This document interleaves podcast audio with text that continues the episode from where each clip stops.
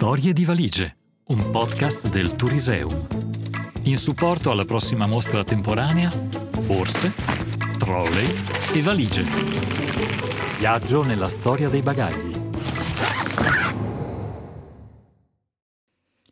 Oggi viene presentato Quando lei fa la valigia, un racconto di Eleonora Tibaldo, studentessa, disegnatrice e scrittrice per diletto.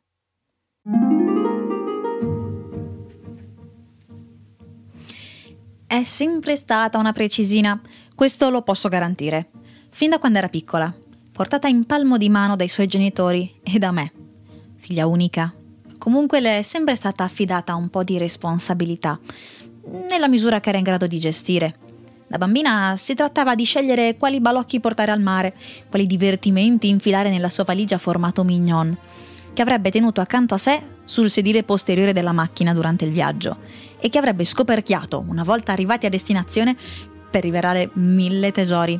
Una bambola dalle guance rosee, i capelli ricci e rosso rame, come i suoi, insieme a vestitini di velluto e merletti, i serpenti di gomma che una negoziante non voleva nemmeno lasciarle comprare, un bel mazzo di matite colorate, tenute insieme da un nastro, proprio come fiori, e accompagnate dal fidato blocco o quadernino bianco, dove disegnava, scriveva, Addirittura imbastiva, insieme alla mamma, un bel gioco dell'oca, da fare insieme col papà, in un giorno di pioggia in cui in spiaggia non si poteva andare.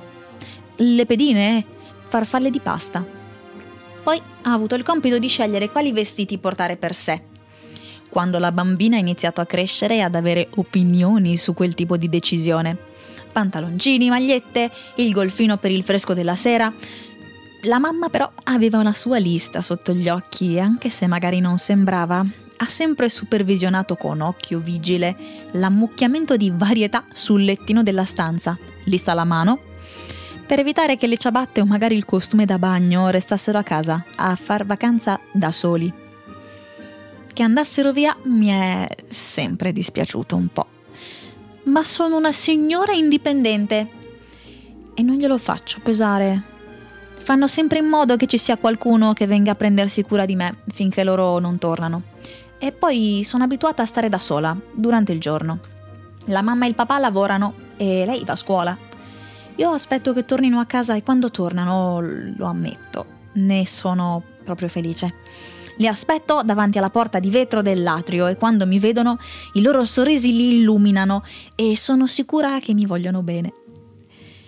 Ormai lei è cresciuta e a guardarla mentre fa la valigia un po' sembra la mamma.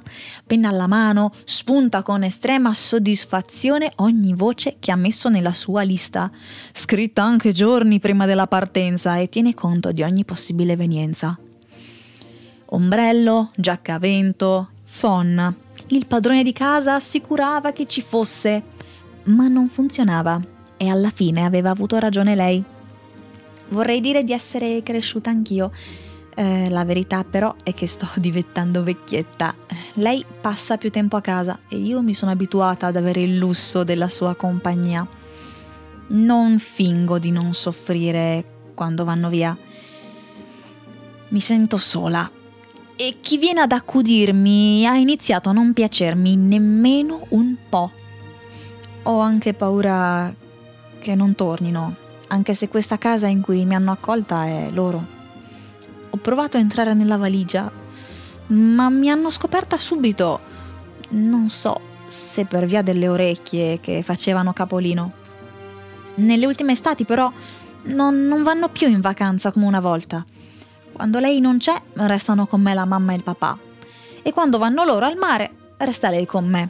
Ah, Forse perché sono diventata un po' viziata. Eh, forse perché sono stata bisbetica quando loro non c'erano. Forse si preoccupano perché non sono stata tanto bene. Però... Che bello. Quando a casa siamo io e lei, siamo sempre insieme. Mi siedo vicino a lei sul divano, oppure prendo il sole quando legge in terrazza e alla sera quando è ora mi metto sul suo letto. Le faccio notare che anche se la mamma e il papà non ci sono, è ora di andare a dormire per noi due. Quando a casa ci sono la mamma e il papà, mi comporto bene. Sono buoni, mi coccolano e si prendono cura di me fin da quando sono arrivata. Ma quando a casa torna lei, dopo giorni che non la vedo, com'è bello! La valigia, che ha tanto occupato il suo tempo e i suoi pensieri prima della partenza, viene abbandonata in corridoio come un relitto arenato e lei è di nuovo tutta mia. Non la lascio più, anche se so che per un po' la valigia se ne starà in cantina e non mi farà concorrenza. Sono tutta fusa fra le sue braccia. Vorrei che non andasse mai via, ma finché potrò io sarò qui ad aspettare il suo ritorno.